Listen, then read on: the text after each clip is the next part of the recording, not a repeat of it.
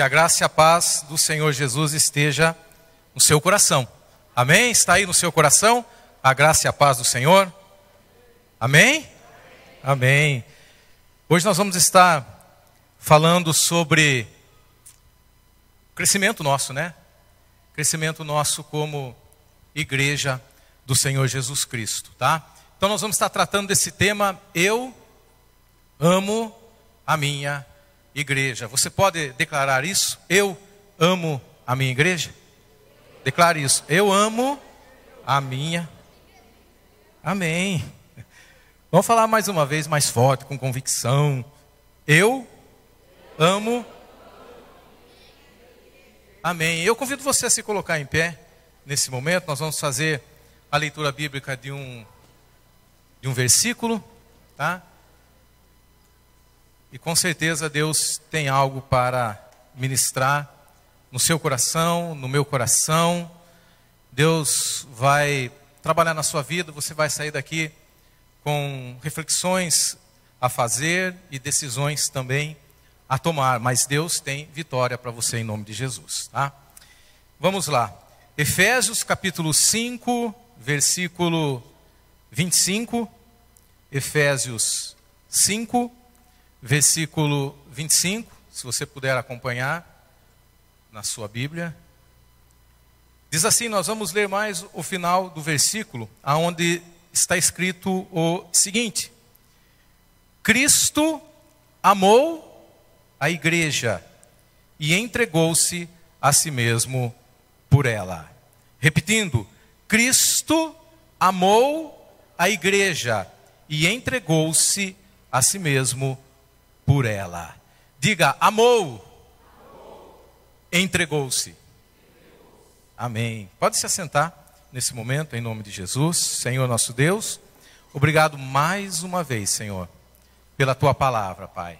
Nós sabemos que é a tua palavra, Senhor, que mexe conosco, que nos dá direção, que gera em nós expectativa, que produz vitórias em nossa vida, que confirma promessas do Senhor em nossas vidas. Enfim, Pai, que a tua palavra nesse momento ela tenha um livre curso nos nossos corações, que ela encontre um endereço com portas abertas e que o Senhor faça o que tem que fazer na nossa vida como indivíduo e como igreja, em nome de Jesus. Aqui nessa passagem que nós lemos, é, é a relação de Cristo com a igreja do Senhor.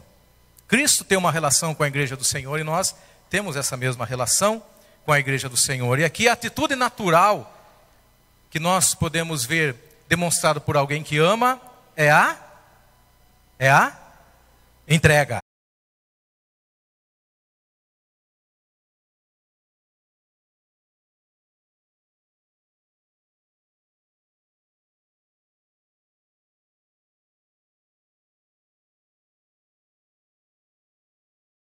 A atitude natural é a entrega. Quando você ama pessoas, quando você ama seu filho, sua esposa, é, você se entrega por eles. Você se entrega ou não por quem você ama? Você se entregaria pelo seu filho? Quem se entregaria pelo seu filho?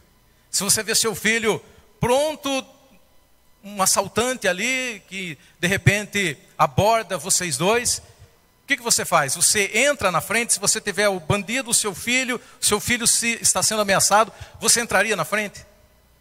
Você se entregaria pelo seu filho? Sim ou não?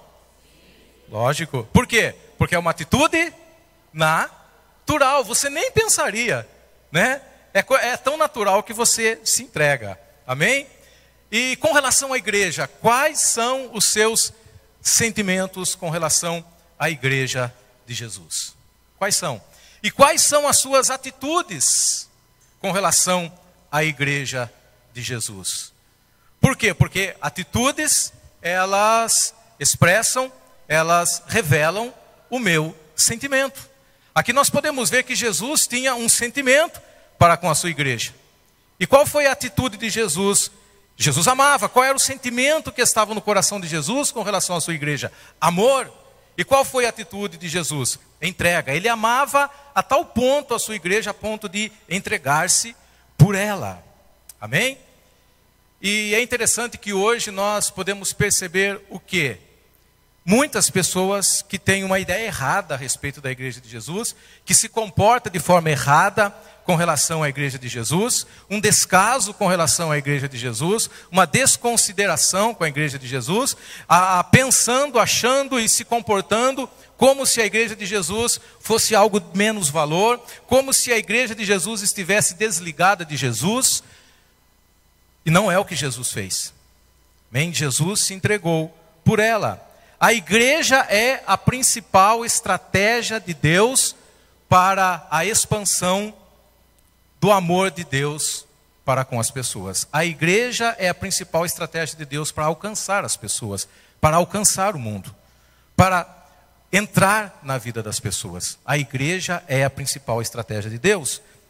Atos capítulo 2, versículo 46 e 47, nós podemos ver a estratégia de Deus em ação, usando a igreja, movendo através da igreja. Diz assim: todos os dias continuavam a reunir-se no templo, no pátio do templo, partiam o pão em suas casas e juntos participavam das refeições, com alegria e sinceridade de coração, louvando a Deus e tendo a simpatia de todo o povo. De quem está se falando aqui?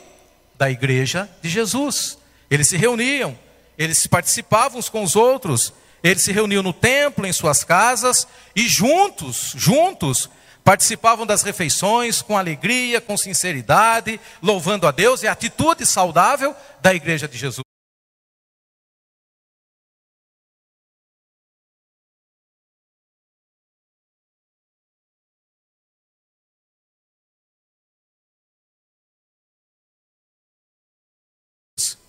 É o que a igreja de Jesus deve fazer. E quando a igreja de Jesus faz isso, Deus coloca em ação a sua estratégia. No final do versículo diz o seguinte: E o Senhor lhes acrescentava todos os dias os que iam sendo salvos. É a estratégia de Deus. Deus alcança as pessoas através da sua igreja. É Deus que acrescenta, é Deus que alcança, é Deus que faz, mas a igreja do Senhor precisa se posicionar da forma que o Senhor deseja que ela se posicione. E essa igreja aqui estava se posicionando. Essa igreja aqui estava se movendo. Como resultado, o Senhor ia acrescentando. Como resultado disso, o Senhor ia salvando. Um fato curioso que nós vemos quando Cristo amou a igreja e entregou-se por ela, que nós podemos perceber é o seguinte: não havia ainda a existência da igreja, formal da igreja. Mas Jesus já tinha em seu coração a intenção de morrer pela sua igreja, antes mesmo dela existir. Amém? E foi exatamente a morte de Jesus que trouxe a existência à igreja. Foi a entrega de Jesus, a auto-entrega, é que trouxe a existência à igreja. A nossa entrega é que vai trazer a existência às coisas que não são. Sentir menos pela igreja do que Jesus sentia e sente é um erro muito grave. Sentir menos pela igreja trará sérias consequências, sérias implicações na vida de alguém que se rendeu a Jesus. O que, que isso nos ensina então? Isso nos ensina que devemos ter para com a igreja de Jesus o mesmo tipo de amor que Jesus tinha e expressava. Vamos ver a, a, a, oração do Pai Nosso. A oração do Pai Nosso diz o seguinte: Vocês orem assim: Pai Nosso que estás nos céus, santificado seja o teu nome, venha o teu reino, seja feita a tua vontade, assim na terra como no céu. Amém? Você percebe o que que a expansão da igreja é o cumprimento da oração de Jesus. Quando Jesus fez essa oração, ele da, da, da, da expansão do reino, havia um apelo no coração de Jesus. Qual era o apelo do coração de Jesus? Venha o teu reino. Venha o teu reino. E é através da igreja de Jesus que o reino vem. É através da igreja de Jesus que o reino de Deus se manifesta. Jesus tinha essa consciência quando fez essa oração?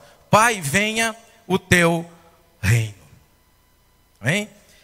Então não é orar, Pai, venha o meu reino. Pai, venha o meu trabalho, o meu sonho, o meu projeto. Venha os meus sonhos. Não, o foco aqui é o reino de Deus. O foco de Jesus era o reino dos céus. Ele orava incessantemente. Havia um clamor no coração de Jesus. Qual era o clamor? Pai, venha o teu reino. Jesus estava desejando aqui, de uma forma urgente, que a dimensão do reino de Deus se manifestasse nesse mundo. Que o reino de Deus invadisse a terra. Que o reino de Deus se manifestasse na vida das pessoas. Esse é o clamor de Jesus. Jesus desejava urgentemente isso. Jesus desejava que milhares de pessoas fossem tocadas, abençoadas pelas dádivas do reino dos céus. Porém, o reino dos céus se manifesta através da igreja. O reino dos céus não virá se nós excluirmos a igreja. O reino dos céus não se manifestará se a igreja deixar de existir. Se a igreja deixar de ser igreja de Jesus. É através dela que o reino se manifesta. É através da igreja que o reino de Deus, ele alcança a vida das pessoas. E quais são as dádivas do reino dos céus? Quais são as dádivas do reino dos céus que Deus quer derramar sobre a vida das pessoas? O amor de Deus, a vontade de Deus, o mover de Deus, a justiça de Deus, a santidade de Deus, a cura e a libertação de Deus para a vida das pessoas. Tem muita gente machucada, muita gente ferida, muita gente detonada, destruída sem expectativa, sem, sem nada. Deus quer trazer vida para a vida das pessoas. A compaixão de Deus, enfim, existe características, dádivas do reino dos céus que Deus quer manifestar na vida das pessoas através da igreja, porque a igreja é o cumprimento da oração de Jesus. A igreja é a estratégia de Deus para o avanço do reino. O reino dos céus, quando se manifesta, manifesta tudo isso. Todas essas dádivas, todas essas características se manifesta quando o reino do céu se manifesta. E todas essas características deveriam ser um constituinte natural na igreja de Jesus, que é o reino dos céus. Deveria ser um constituinte natural. E muitas vezes nós reclamamos quando realmente essas coisas não acontecem. Quando nós não vemos essas coisas acontecendo no meio da igreja, nós reclamamos. Nós percebemos lógico que alguma coisa está em falta. Nós percebemos que a igreja, muitas vezes, sem essas dádivas, sem essas manifestações do reino acontecendo, nós percebemos que está faltando algo na igreja de Jesus. Mas nós não paramos para pensar que a ausência de tudo isso, a ausência de todas essas coisas, tem a ver na maioria das vezes, com a ausência do meu amor para com a igreja, tem a ver com a ausência do meu compromisso para com a igreja, do meu amor que se manifesta em forma de uma entrega. Então, Deus quer que nós nos entreguemos pela sua igreja. Deus nos convoca, Deus nos convida a amar a igreja a ponto de nos entregarmos por ela. Essa foi a atitude de Jesus. Esse foi o clamor de Jesus. Qual tem sido o seu clamor nesses dias? A sua oração tem expressado o desejo de ver o reino de Deus se estabelecer nesse mundo? O que tem ocupado o seu coração? O que tem ocupado a sua mente? Quando você ora, quando você busca, o que tem, o que tem ocupado? O que você tem pedido? Você tem clamado para que o reino dos céus se manifeste? O objetivo dessa mensagem aqui é ajustar o nosso foco. Amém? Ajustar o nosso foco com relação à igreja de Jesus, com relação às expectativas à igreja de Jesus. E você é igreja de Jesus. Eu sou a igreja de Jesus. Juntos nós somos igreja de Jesus. Diz assim, segundo Coríntios 6:16 pois somos santuário do Deus vivo. Como disse Deus: habitarei com eles, e entre eles andarei, serei o seu Deus e eles serão o meu povo. Habitarei com eles e entre eles andarei. Habitarei com eles quem? Né? Anda, en, e, e entre eles andarei. Entre eles quem? Na igreja de Jesus. Porque é a igreja de Jesus que tem Deus como seu Deus, e é a igreja de Jesus que tem que Deus tem ela como seu povo. É entre eles, entre nós. Deus se manifesta, você é a igreja, eu sou a igreja. E isto é algo muito sério. Essa verdade, essa realidade de que eu sou a igreja de Jesus é algo muito sério. Todos nós juntos fazemos parte de um grande tabernáculo de Deus, aonde Deus se manifesta poderosamente. Isso daqui não é brincadeira. Isso daqui não é simplesmente uma instituição humana. Nascida através de um desejo humano e construída, edificada sobre doutrinas humanas. Aqui, eu, você, nós, somos igrejas do Deus vivo. Deus está entre nós, Deus se manifesta entre nós. Isso é algo muito sério, a ponto de nós não podemos distorcer o princípio do ajuntamento dos santos. Nos ajuntarmos como nós estamos nos ajuntando hoje, para louvar a Deus, para adorar a Deus, para aprender de Deus, para ministrarmos uns aos outros, para intercedermos, isso é algo muito sério e muito poderoso. Esse ajuntamento é muito poderoso. Não pense você que quando você ora, intercede pela nossa cidade, quando nós nos ajuntamos, não pense você que isso é brincadeira, isso é algo poderoso no reino espiritual, isso funciona, isso tem validade, esse ajuntamento é tremendo, amém? Então nós não podemos distorcer isso, exatamente porque essa coisa é tão séria, o nosso ajuntamento, a igreja de Jesus, é algo tão sério, é que ser igreja de Jesus e se ajuntar como igreja de Jesus e amar a igreja de Jesus não é uma opção, é uma necessidade. Amar a igreja do jeito que Jesus amou e ser igreja, se congregar como igreja, não é opção, é necessidade. Nós temos a necessidade disso. Necessidade para a nossa formação espiritual, necessidade para o nosso desenvolvimento, como discípulos de Jesus, isso a igreja de Jesus é uma necessidade. Quem é discípulo de Jesus, diga amém. A igreja de Jesus é necessária para que você seja um discípulo de Jesus. Sem a igreja de Jesus, você não consegue ser um discípulo de Jesus. Amém? Hoje a igreja para todos os gostos, né? De vários estilos, vários estilos. Nós não somos uma igreja, por exemplo, eu não estou aqui com paletó, com gravata. Imagine, né? Paletó e gravata aqui, só ia ficar o paletó e a gravata, porque o resto ia derreter. Não dá. Né? E você aí também, quem gostaria de estar, tá, de estar aqui com paletó, terno, gravata? Né? Quer que, quem quer que mude o estilo dessa igreja? Diga amém. Tá bom assim? Desse jeito? Tá bom, né? Tá bom. Mas tem igrejas que o estilo é terno e gravata, é amém. Existe igreja, vários estilos, vários gostos. E isso também é graça de Deus. Isso também é manifestação da graça de Deus de várias formas, mas tudo isso é graça de Deus se manifestando através da igreja. Aquela igreja de Jesus, né, meio assim tradicional, é a igreja de Jesus. Deus está alcançando pessoas através dela. Aqui é a igreja de Jesus, mesmo sendo assim um pouco mais light essa questão da, da, da, da vestimenta, é a igreja de Jesus, né?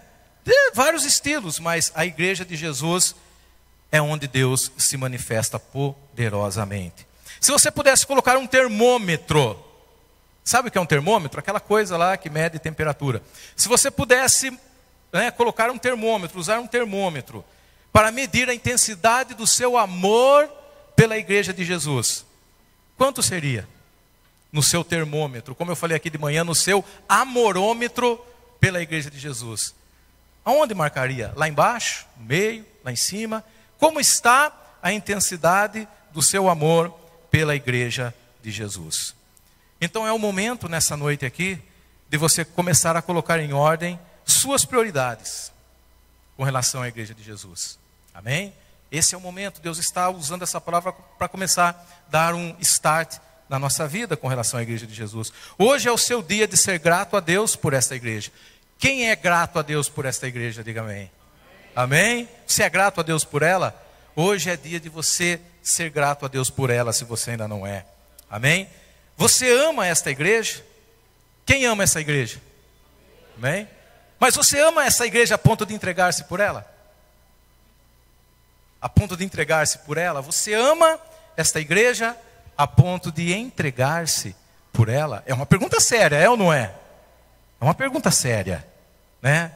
Aí você já começa a sondar dentro de você mesmo. Será, em cima dessa pergunta, o quanto que eu amo realmente a minha igreja, a ponto de entregar-se e sacrificar-se por ela? Nós estamos falando, nós estamos usando como medida de amor pela igreja a, a, a medida de Jesus. A medida de Jesus. E nós não podemos usar uma outra medida. Jesus é o padrão, amém? De amor pela igreja. E nós precisamos usar esse mesmo padrão. Então a essência dessa mensagem é lembrar da importância de sermos e estarmos como igreja e renovar o nosso amor por ela. Por quê? Eu preciso entender a importância de ser e estar como igreja de Jesus e renovar o meu amor por ela. Por quê? Porque existem consequências da ausência de amor pela igreja. Amém? Existem consequências da ausência do meu amor pela igreja. Vamos ver então aqui as consequências da ausência de amor pela igreja. Amém? As consequências da ausência de amor pela igreja. A primeira delas, primeira consequência são consequências negativas aqui, tá? Porque nós estamos falando da ausência do amor por ela. Então, a primeira dessas consequências, tá? A sua incapacidade de experimentar o mover de Deus. É uma delas, tá? Você sabe que o ser humano, ele ele ele é movido por por vários moveres, né? O ser humano, ele ele precisa ser, ele, você percebe que o ser humano está sempre é, vivendo e se posicionando e, e é, em cima de um movimento, em cima de algo. Por exemplo, é, como eu falei aqui de manhã, o carnaval é um tipo de mover. É ou não é? O carnaval não é um tipo de mover. Quando chega na época do carnaval, como que as pessoas ficam? As pessoas ficam eufóricas. As pessoas parecem que ficam, não parece um tipo de lavagem cerebral, onde vai todo mundo para o mesmo lugar aonde parece que todo mundo canta a mesma música, se veste do mesmo jeito, é, é, é, o assunto é esse, na televisão é essa, é esse o assunto, e passa desfile de carnaval aqui, desfile lá, e toda aquela na praia parece que você percebe o ser humano ele sendo impulsionado, ele sendo levado por esse mover que se chama carnaval. Estou certo ou estou errado? É mentira ou é verdade isso? Um outro tipo de mover é o mover da Copa do Mundo. A Copa do Mundo move as pessoas? Move. Né? Quando chega de quatro em quatro anos, ou até mesmo antes, né? quando chega nessa época de Copa do Mundo, o que você vê na televisão? Quais são o assunto? Copa do Mundo. Tem pessoas que até pagam plano de TV por assinatura só para assistir o quê? Os jogos, e muitas vezes a pessoa não assiste somente o jogo da seleção brasileira. Assiste todos os jogos. Por quê? Porque ele entrou no clima, ele entrou no ambiente. Você vai trabalhar no ônibus, é disso que fala. Você vai almoçar na empresa, é disso que fala. Você liga, é disso que fala. O assunto, se você vê qualquer rodinha, é disso que fala. Por quê? Porque as pessoas estão movidas pelo mover da Copa do Mundo. Amém? Mas Deus tem um mover muito mais poderoso na sua vida, em nome de Jesus. Deus tem um mover muito mais tremendo.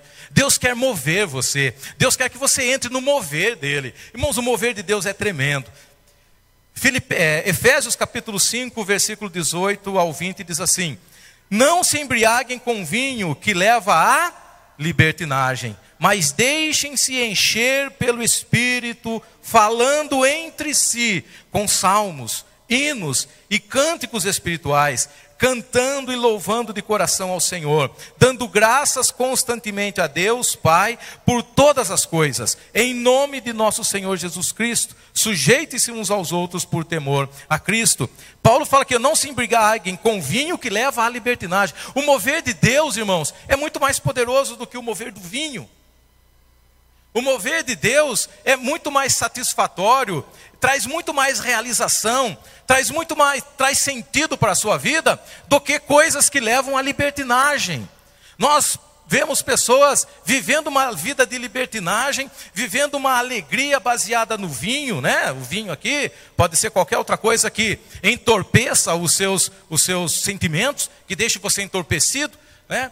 É, as pessoas muitas vezes elas procuram uma realização, um sentido para a vida em cima de coisas que entorpecem os sentidos e que levam à libertinagem, achando que isso vai trazer alegria, achando que isso vai trazer satisfação, achando que isso vai trazer direção, e aí as pessoas acabam se envolvendo em coisas, perde a vida por conta disso. Perde a vida.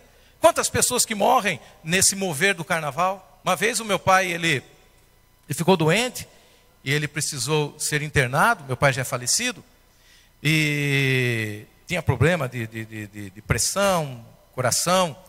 E aí, quando nós fomos internar o meu pai no hospital da Unimed, nós olhamos lá, tinha enfermeiro que estava bravo, médicos que estavam bravos, porque o hospital estava lotado, não tinha mais leito disponível para as pessoas que normalmente ficam doentes. Por quê? Ele falou assim, ó, porque tá, você está vendo aqui, ó, mais de 60% de leitos ocupados é por conta de bebedeira, de farra. As pessoas parecem que ficam doidas. E aí olha o que acontece, olha o resultado disso tudo. Mas no mover de Deus não. O mover de Deus traz vida. E o mover de Deus traz vida e vida em abundância para você.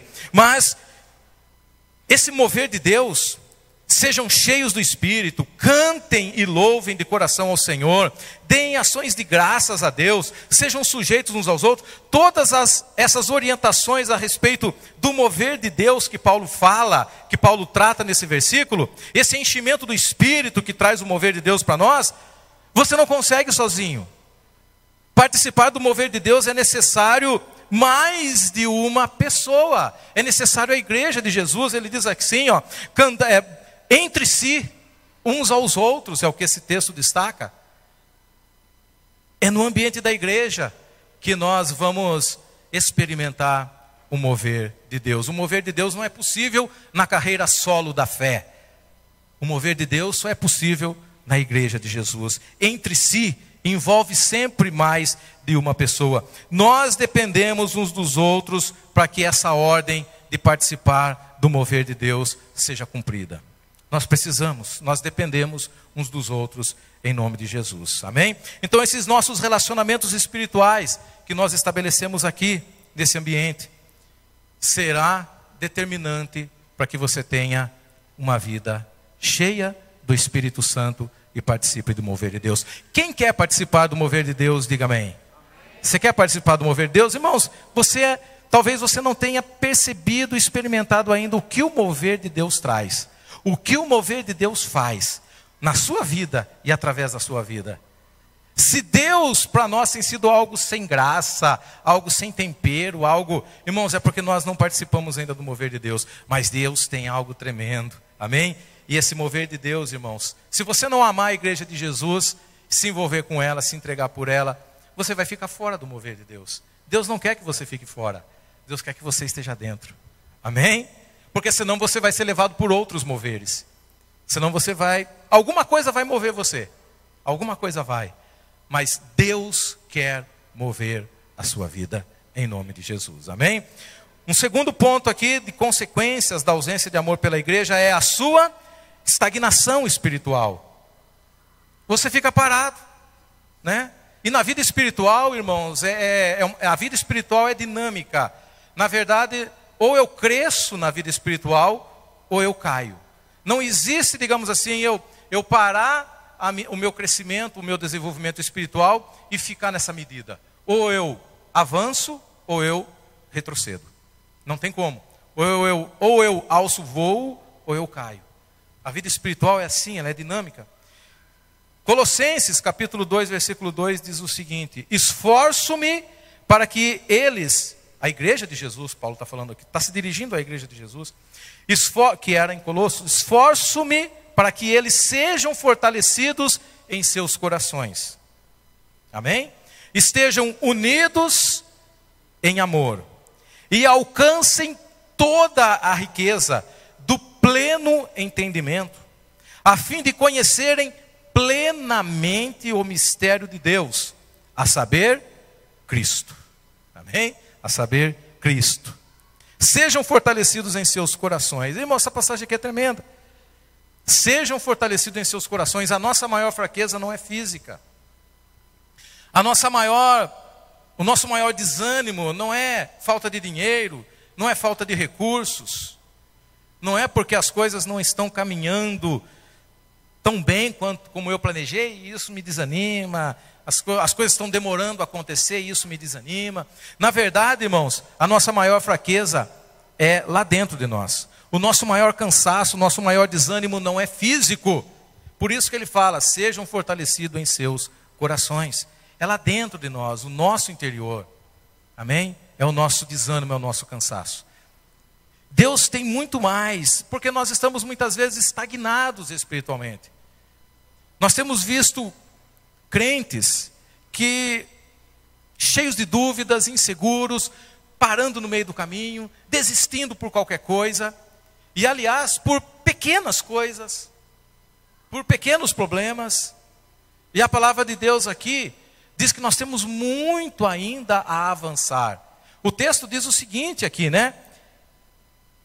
Alcancem toda a riqueza do pleno entendimento, a fim de conhecerem plenamente o ministério de Deus, o mistério de Deus a saber Cristo. Irmãos, nós alcançamos já todo esse pleno entendimento, nós já, nós já entendemos, né? totalmente Jesus. Paulo ele falava uma coisa interessante: eu quero ser achado em Jesus, eu quero ser achado nele, achado em Cristo, porque é lá que você descobre o seu verdadeiro eu, a sua verdadeira identidade, só é possível em Cristo Jesus. Nós já alcançamos toda essa promessa desse versículo? Com certeza não. E muitas vezes nós paramos no meio do caminho. Se nós não estivermos unidos em amor, como diz o texto aqui, será impossível, irmãos, alcançarmos aquilo que Deus tem para nós. Nós vamos viver uma estagnação espiritual. Não é isso que Deus deseja. Não é isso que Deus tem preparado para você. Se nós não vivermos unidos em amor, nós vamos impedir o ciclo do nosso crescimento espiritual. Quem quer crescer espiritualmente, diga amém. Se você quer crescer mesmo, você quer crescer espiritualmente, ou está bom à medida que você vive hoje? na sua espiritualidade, no seu desenvolvimento espiritual, seu relacionamento, enfim, já está bom para você? Se você é daqueles que você fala, não, a vida, a minha vida cristã está meio sem graça, amém? É porque, de uma certa forma, você tem muito a alcançar ainda, nós temos muito a alcançar. E se está sem graça, se está meio sem sentido, não pare, não volte atrás, não desanime, se envolva mais, amém? Deixe que Deus, Ele cumpra todo o ciclo do crescimento espiritual na sua vida. E se você não se desenvolveu espiritualmente, será que não é por falta de um verdadeiro envolvimento com a igreja de Jesus? Será que não é por isso que você está parado, estagnado? Tá? E sem dúvida que essa noite, com certeza, há pessoas assim, desanimada, paralisada, tentando a carreira solo da fé, parece que a coisa está sem graça veem a igreja como um centro de informação, né? A igreja, irmãos, ela não é um centro de informação somente. Você não vem aqui para receber simplesmente uma informação bíblica. A igreja, ela é um centro de formação e não simplesmente de informação.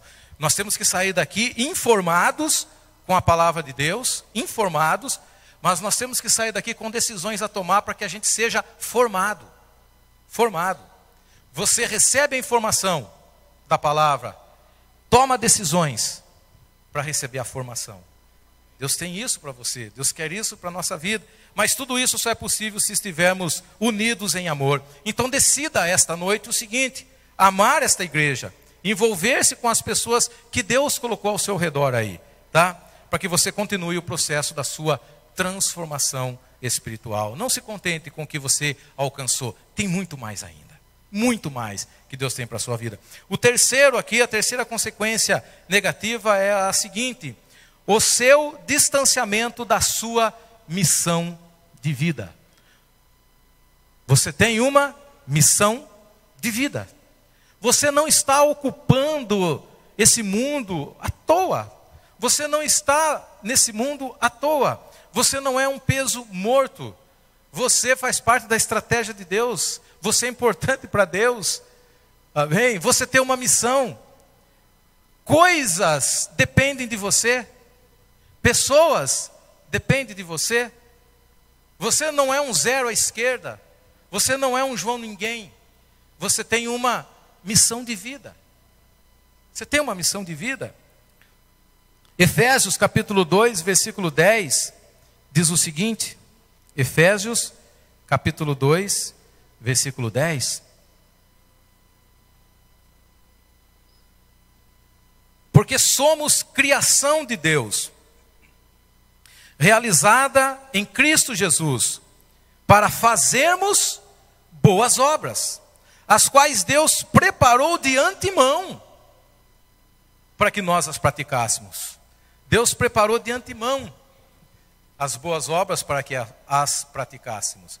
No contexto aqui dessa carta de Paulo, né, se você olhar o contexto da carta toda e, ou desse capítulo, você vai ver o seguinte: a ação de Deus, Deus em ação. Primeiro, ele nos tira das trevas e nos coloca para o seu reino de luz.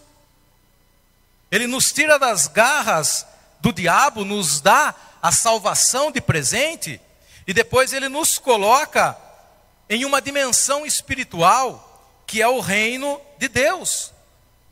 Amém? Que é o reino de Deus. E ele, agora ele, nós precisamos viver essa dimensão do reino dos céus. Nós precisamos, Deus não, não me tirou das trevas, Deus não me salvou ou te salvou, simplesmente para ficarmos, oh, legal, uma boa. Se fosse assim, no momento da sua salvação, você já ia para o céu. Não, Deus te salvou para você começar a viver a dimensão do reino espiritual no, do, no qual Ele te colocou. É por isso que existe o que? As boas obras. Boas obras aqui é a sua missão de vida. Se Deus te salvou, é porque você tem uma missão de vida.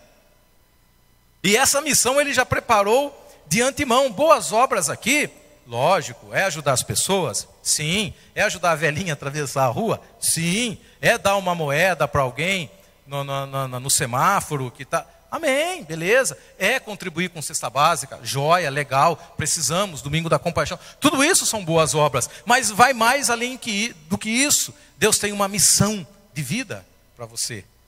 Uma missão. É algo mais abrangente, é algo de Deus para você. É algo de Deus para você. E Deus quer revelar isso. E Deus já preparou isso de antemão. Deus tem um ministério para você. Ele já preparou de antemão isso, né? Paulo, a respeito dele mesmo, ele fala que Deus já o conhecia até mesmo antes dele estar no ventre da mãe. Jeremias também.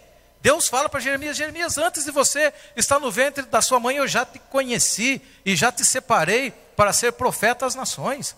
Paulo também, Paulo fala: Eu também, antes de qualquer coisa, Deus já me conhecia. Ou seja, de antemão, Deus já preparou a sua missão de vida. Ele quer que você descubra essa missão. Ele quer que você cresça nessa missão. Você precisa descobrir e desenvolver a missão de vida que Deus tem para você. E onde isso acontece?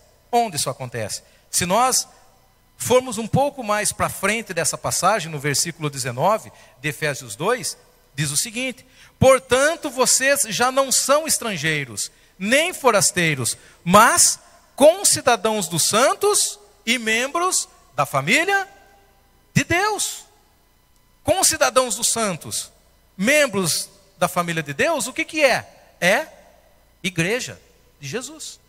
É a igreja de Jesus. Aqui nós somos concidadãos, somos santos. Não, ah, mas eu ainda tenho vários. Não, você é santificado em Cristo Jesus. Você é santo porque Deus se considera em Cristo Jesus essa posição.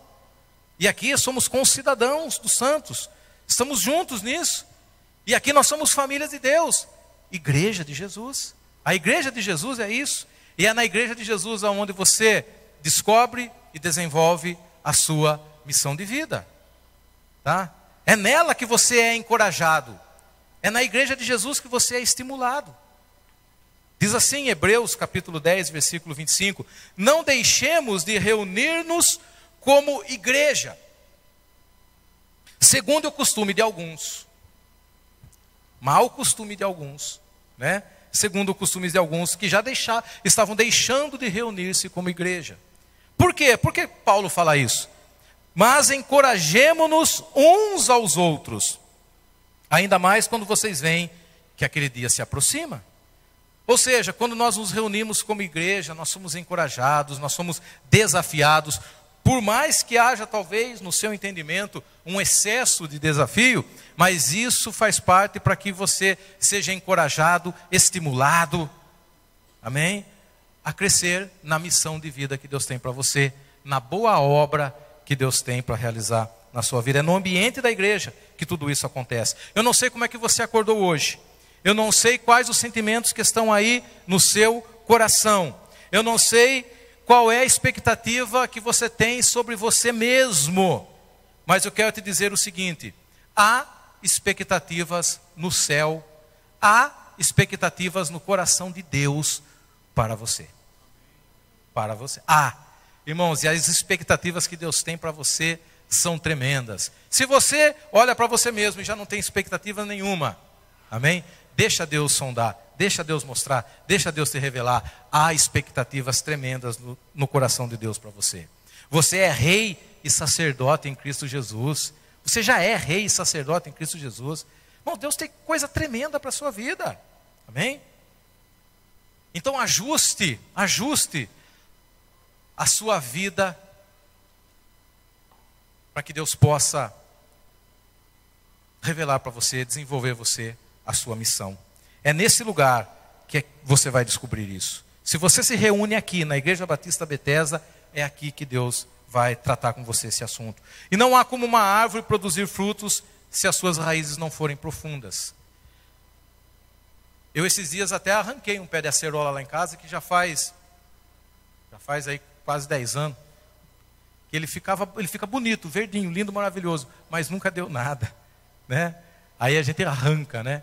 É, plantei, plantei, um outro que agora está criando raízes, já está mostrando novamente as folhinhas verdes. Esse vai dar, espero que esse dê. Mas se a, se a gente ficar arrancando uma árvore, você planta uma árvore aqui, a hora que ela, a hora que ela estiver fincando raízes, você tira ela e coloca em outro lugar, você mata a raiz. Você tem que esperar criar raiz de novo. Aí a hora que estiver criando raiz, você tira de novo. Ou seja, nunca vai criar raiz, nunca vai dar fruto. Se você está aqui, finque raízes aqui finque raízes aqui, com certeza você vai dar fruto para a glória de Deus.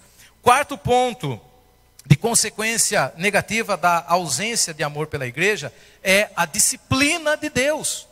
Irmãos, esse texto que nós vamos ler aqui é um dos textos mais fortes, mais perturbadores também do Novo Testamento, tá? 1 Coríntios, que fala sobre disciplina de Deus. 1 Coríntios 11, versículo 29 ao 31 diz o seguinte: Pois quem come e bebe sem discernir o corpo do Senhor, quem é o corpo do Senhor? É a igreja. A igreja é o corpo do Senhor. Pois quem come e bebe sem discernir o corpo do Senhor, come e bebe para a sua própria condenação. Por isso há entre vocês muitos fracos e doentes, e vários já dormiram. Mas se nós, nos examinássemos a nós mesmos, não receberíamos juízo. Essas pessoas aquelas estavam, essa era a realidade dos crentes da igreja de Corinto. Eles estavam praticamente sob uma disciplina de Deus. Por quê? Porque eles não discerniam o corpo de Jesus. Em outras palavras, eles tinham atitudes reprovadas por Deus com relação à igreja. As atitudes deles não condiziam. Amém? Não condiziam. E por causa disso, o que, que receberam em troca? Doença, morte. A disciplina de Deus entrou em ação. O que, que esse texto nos revela? Um princípio aqui. Dizer que pertence à igreja sem respeitá-la traz condenação. Dizer que pertence à igreja e ter um descaso com ela, traz disciplina. Dizer que pertence à igreja e não estar nem aí com ela, traz disciplina de Deus. E aqui cabe uma pergunta, como eu já falei de manhã também, que vale como reflexão e não como acusação. Não estou aqui apontando o dedo e acusando ninguém, não é isso. Mas cabe uma pergunta como reflexão para que você saia pensando nisso. Será que a sua doença emocional, ou até mesmo uma doença física, ou até mesmo algum outro tipo de situação na sua vida, será que não está ligado a uma disciplina de Deus por você não amar a igreja de Jesus como Ele ama?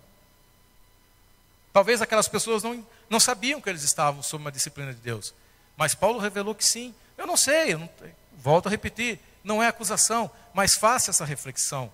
Será que o que está acontecendo, será que toda essa conturbação, será que toda essa confusão não é porque você tem desprezado, não discernido a igreja de Jesus? Tá? É somente uma, um questionamento que você saia daqui pensando nisso. Tá? O, quinto, o quinto ponto aqui, a ausência de proteção espiritual. Sabe o que garante a proteção espiritual de Deus para você? A igreja de Jesus, o corpo de Cristo. Amém? A igreja de Jesus, o corpo de Cristo, faz parte da proteção espiritual de Deus na sua vida.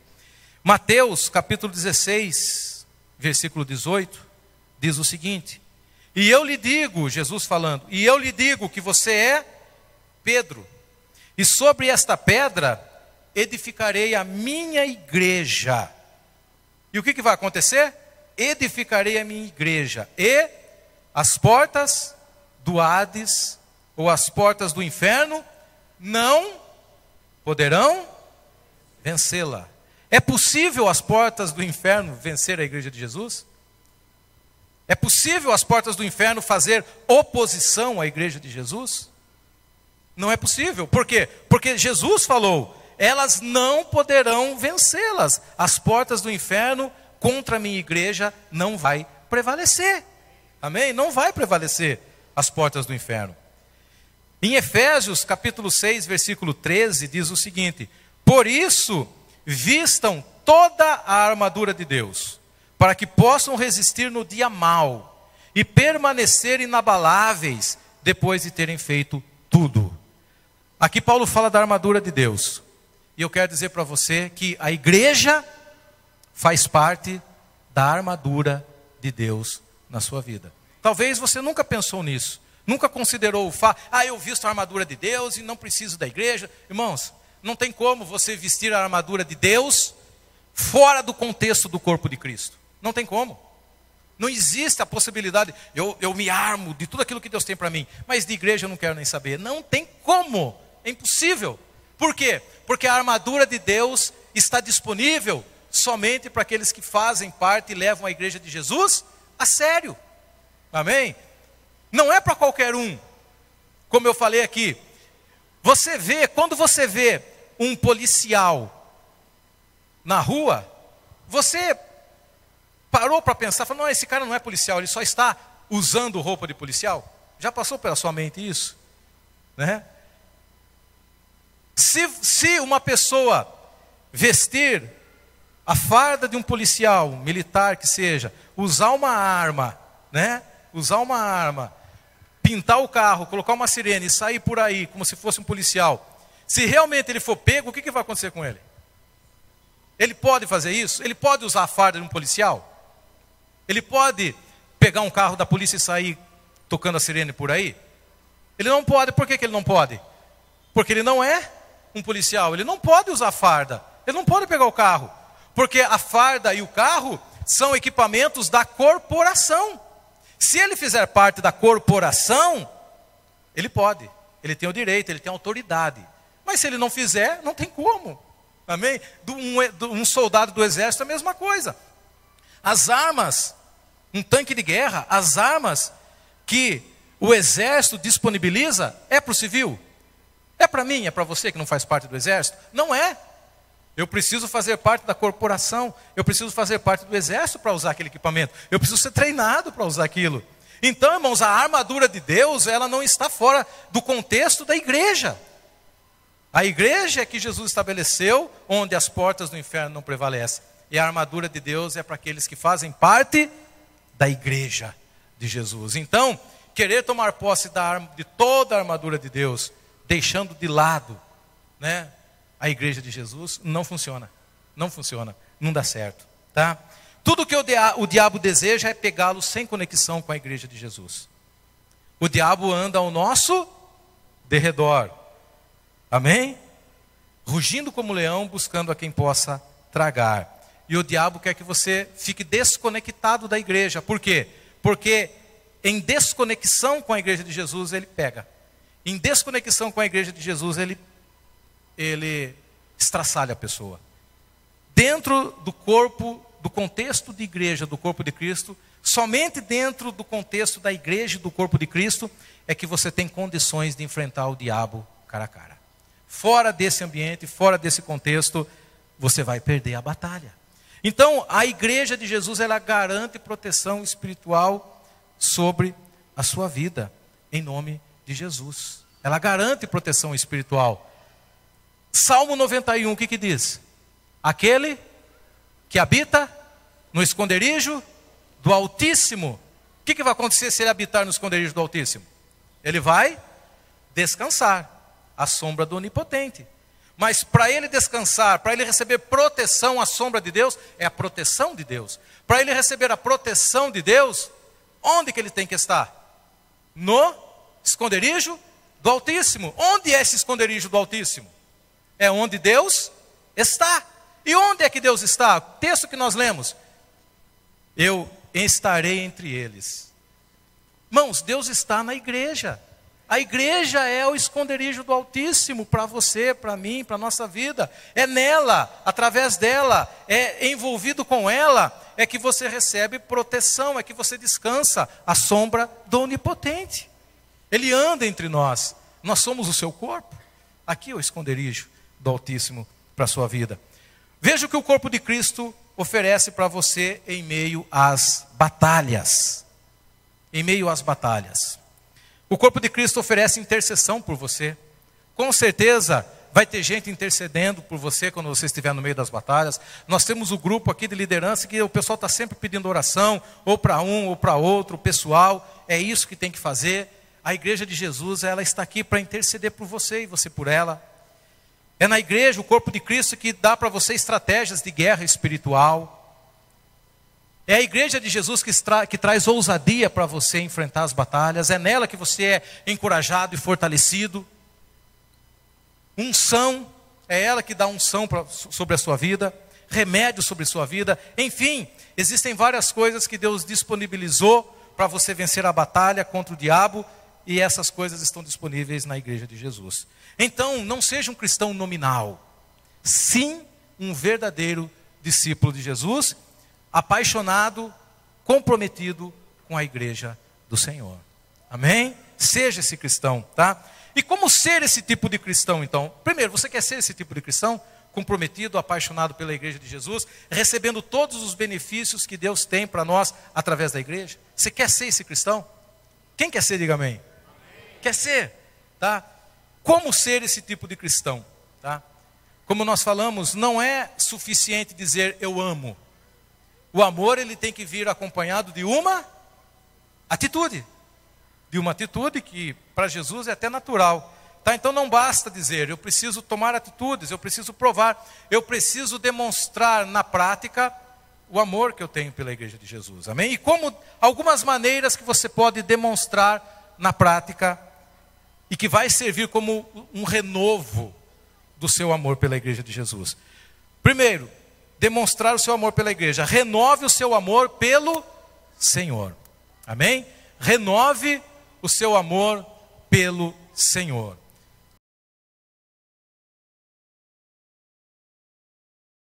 Diz assim: ame o Senhor, o seu Deus. Marcos capítulo 12, versículo 30. Ame o Senhor, o seu Deus, de todo o seu coração, de toda a sua alma de todo o seu entendimento e de todas as suas forças. Amém? Ame o Senhor, o seu Deus. O que tem a ver isso com a igreja? Tem alguma relação entre amar o Senhor e amar a igreja? Tem alguma relação?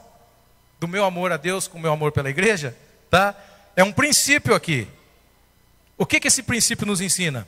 Se eu não trato algo que Deus ama do jeito que Ele espera, é porque não, na verdade, eu não amo suficientemente a Deus. Se eu não trato a igreja de Jesus do jeito que Deus espera que eu trate, é porque o meu amor por Jesus está pouco. O meu amor por Jesus não está o suficiente. Se Deus ama a igreja e você não a ama o suficiente, tá? É porque a sua conexão com Deus não está eficaz. Porque se você buscar uma conexão com Deus, tá? renovar o seu amor por Deus, com certeza o seu amor pela igreja será renovado também. É, é consequência, é natural isso. Tá? Abra o seu coração então. Se isso está acontecendo com você, se você reconhece que não tem amado a igreja o suficiente, abra o seu coração. Peça a cura do Senhor. Confesse a Deus. Se derrame aos pés dele. Reduque a sua vida. Reduque o seu relacionamento com Deus. Tome atitudes que leve você mais próximo de Deus. Tome atitudes que leve você a se achegar na presença do Senhor e deixar Deus encher o seu coração. Se Deus encher o seu coração de amor por Ele, com certeza vai encher o seu coração de amor pela igreja. Então a falta, muitas vezes, do compromisso com a igreja, muitas vezes é falta do compromisso com o próprio Deus, com o próprio Senhor Jesus. Eu só renovo o meu amor pela igreja renovando o meu amor por Deus. Amém? Então renove o seu amor pelo Senhor. Segundo, testemunhe da sua fé e divulgue a sua igreja. Testemunhe da sua fé e divulgue a sua igreja. Irmãos, com certeza, você que está aqui, que já está caminhando conosco há algum tempo, com certeza você tem um testemunho de vida. Com certeza você tem algo que Jesus fez na sua vida. Com certeza tem. Não fique calado. Não fique tímido. Compartilhe com as pessoas o que Deus tem feito na sua vida. Testemunhe a sua fé. O texto diz o seguinte, em Mateus capítulo 5,16: Assim brilhe a luz de vocês diante dos homens, para que vejam as suas boas obras e glorifiquem ao Pai de vocês que está no céu. Testifique, dê testemunho do que Jesus fez. Como eu falei aqui de manhã também, o seu testemunho não é insignificante. O seu testemunho não é pequeno demais. Você olha assim, ah, eu nem vou falar do que Jesus fez na minha vida, porque parece que não foi grande coisa assim. Bom, o que é grande coisa assim? Testemunhe, tem gente esperando para ouvir aquilo que Deus fez na sua vida, para abrir o coração para Deus.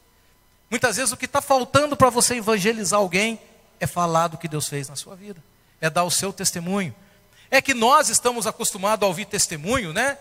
Sabe aqueles testemunhos poderosos, aonde parece que Deus, né, moveu céus e terra para fazer alguma coisa? A gente ouve certos testemunhos que se fala: "Meu Deus do céu, esse sim é um testemunho poderoso". E diante desse testemunho, dá a impressão que o meu é tão fraquinho, dá a impressão que o meu testemunho não tem importância alguma. Quer saber de uma coisa? Não vou falar não, porque as pessoas vão até zombar de mim. Então, quando Deus fizer algo grandioso, majestoso, mover céus e terra, é, a ponto de realmente, aí eu vou falar. Não. Deus só vai fazer isso se você, aquele que é fiel no pouco, também é fiel no muito. Então, mesmo que você ache que é pouca coisa, fale. O seu testemunho pode abrir o coração de muitas pessoas para Jesus. Então, testemunhe da sua fé, e divulgue a sua igreja. Convide pessoas, use as redes sociais. Amém? Aproveite essas ferramentas e use ela em prol do reino de Deus. Use ela em prol de um testemunho de vida, de testemunhar a sua fé em Jesus. Terceiro, honre e proteja os seus líderes. Amém? 1 Timóteo 5,17 diz o seguinte: Os presbíteros que lideram bem a igreja são dignos de dupla honra, especialmente aqueles cujo trabalho é a pregação e o ensino. O que ele está nos ensinando é honre e proteja os seus líderes. Algumas atitudes que você pode e deve ter para com o seu líder. Interceda por ele, seja um intercessor. Interceda pelo seu líder. seu líder passa batalhas assim como você também. Interceda por ele, peça a graça de Deus sobre a vida dele, clame a Deus pela vida dele. Outra coisa, seja leal a ele. Não fique falando mal dele por trás, falando mal dele para a vida das pessoas, seja leal. Ele tem falhas como você também. Todos os líderes têm. Mas não é por conta disso é que nós precisamos ser desleais e falar mal da nossa liderança. Seja generoso com o seu líder também, ele passa necessidades também. Não é porque ele é um líder, é que é, todas, todos os dias, em todos os momentos, as portas estão escancaradas e tudo ele cai do céu na vida dele. Não, ele passa por necessidades. Seja generoso com ele também. Seja grato. Seja grato. Ainda que o seu líder, ainda que você veja no seu líder, que parece que ele não tem tanta capacidade assim. Pode ser que o seu líder não, não tenha tanta destreza assim, até mesmo para ensinar. Até... Mas, irmãos, se ele está naquela posição, com certeza Deus o colocou. Seja grato, seja grato. Ele pode não ser assim um, o super líder. Ele, não pode, ele pode não ser o líder que você sonhou em ter mas é o líder que no momento Deus colocou na sua vida. Seja grato, seja grato. Agradeça a Deus pela vida dele, agradeça a ele também pelas coisas que ele tem feito. Seja um discípulo, seja um discípulo. Procure esse líder, fale, busque o crescimento, busque a opinião dele, busque a orientação dele. Como já falei, ainda que ele não seja um super líder, mas ele tem palavras de Deus para a sua vida. Ele tem a orientação de Deus para a sua vida. Seja um discípulo, não fuja dele. O que muitas vezes deixa a gente desanimado é quando você é, chama uma pessoa para conversar, né? E a pessoa fala, está tudo bem, coisa e tal, não tenho que compartilhar nada com ninguém, isso e aquilo. Não, irmão, seja um discípulo. Seja um discípulo, Deus colocou ele para te ajudar. Não seja orgulhoso, achando que você consegue tomar conta de tudo, achando que você tem a resposta para tudo. Não. É no ambiente da igreja, do discipulado, das coisas que acontecem na igreja, que Deus vai dar orientação e direção para você. Seja um discípulo. Amém? Quarta coisa que priorize o assunto do reino de Deus. Priorize o assunto do reino de Deus, os assuntos do reino de Deus. Filipenses 1, 21 diz Paulo dizendo o seguinte: Porque para mim o viver é Cristo e o morrer é lucro. Repita comigo: o viver é Cristo e o morrer é lucro. Morrer só é lucro se o viver for Cristo. Se o viver não for Cristo, o morrer não é lucro. Paulo estava falando para mim: o morrer é lucro. Sabe por que o morrer é lucro para mim? Porque eu vou morrer, mas eu vou deixar, eu vou deixar um legado.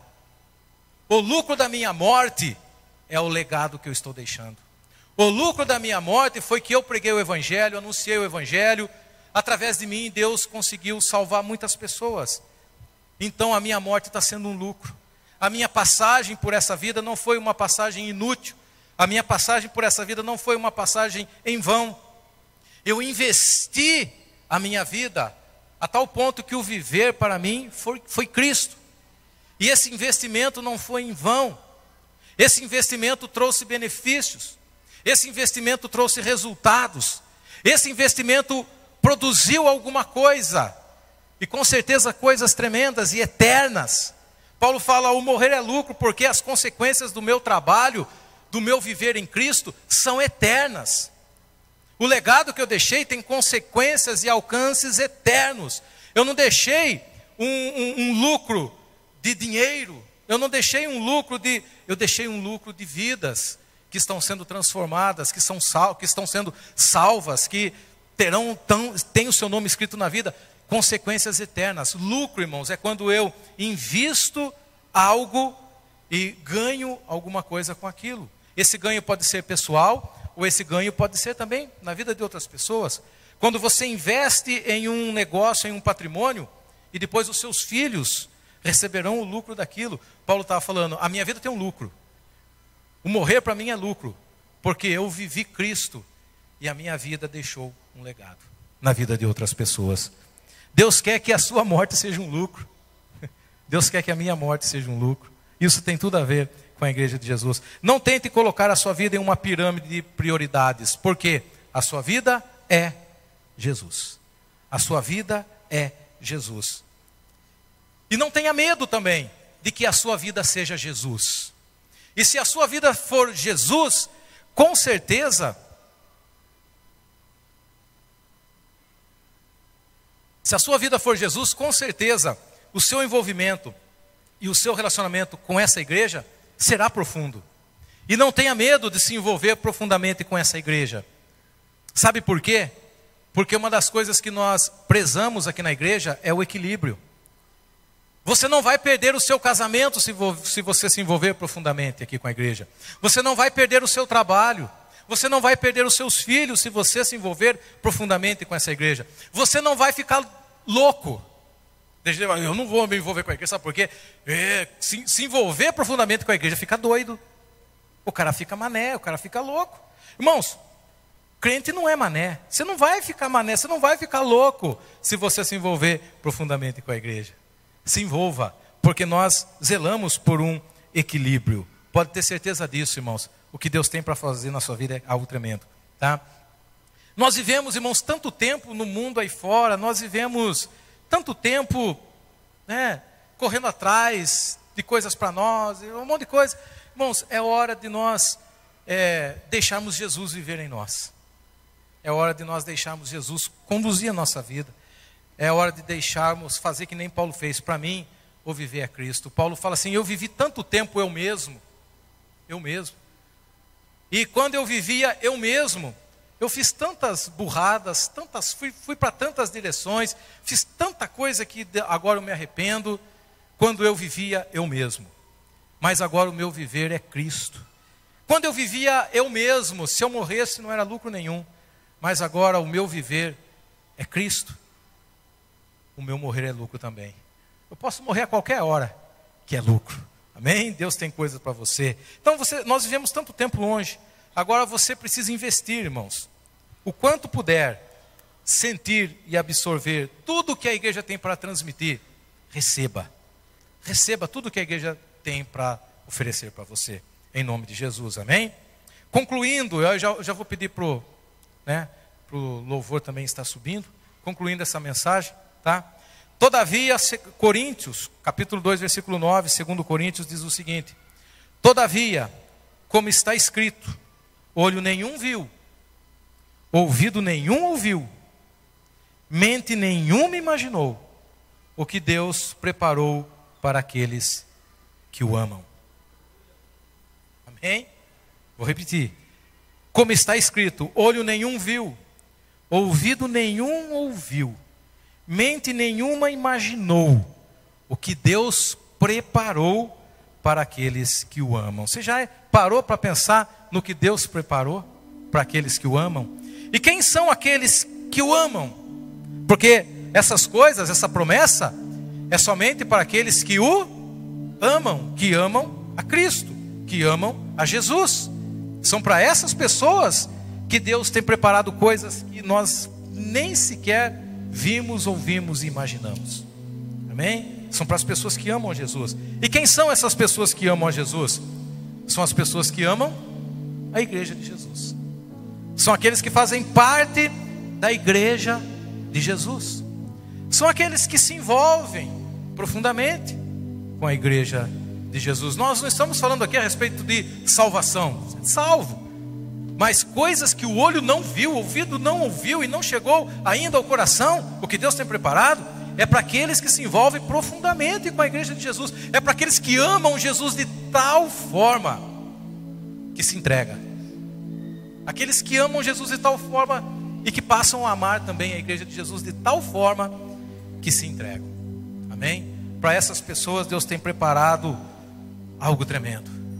Essas pessoas vão desfrutar de um mover de Deus poderoso. E Deus tem isso para você. Deus tem isso para mim. Então, o que Deus quer? Que você declare para que todo mundo espiritual ouça que a partir de hoje você através das suas atitudes, através do seu envolvimento, através da sua entrega, da sua entrega, que você ama a igreja de Jesus. Amém? Se coloque em pé nesse momento. Se coloque em pé. Coloque, fiz de manhã, Coloque uma mão no seu coração e a outra você você levanta ela para o alto. Pode ser a esquerda no coração, a direita para o alto, ou a direita no coração, a esquerda para o alto. Não tem importância isso, tá? É simplesmente um gesto. Faça isso, faça isso e declare com profunda convicção. E agora aqui você fala o seu nome. Eu vou usar o meu nome como exemplo.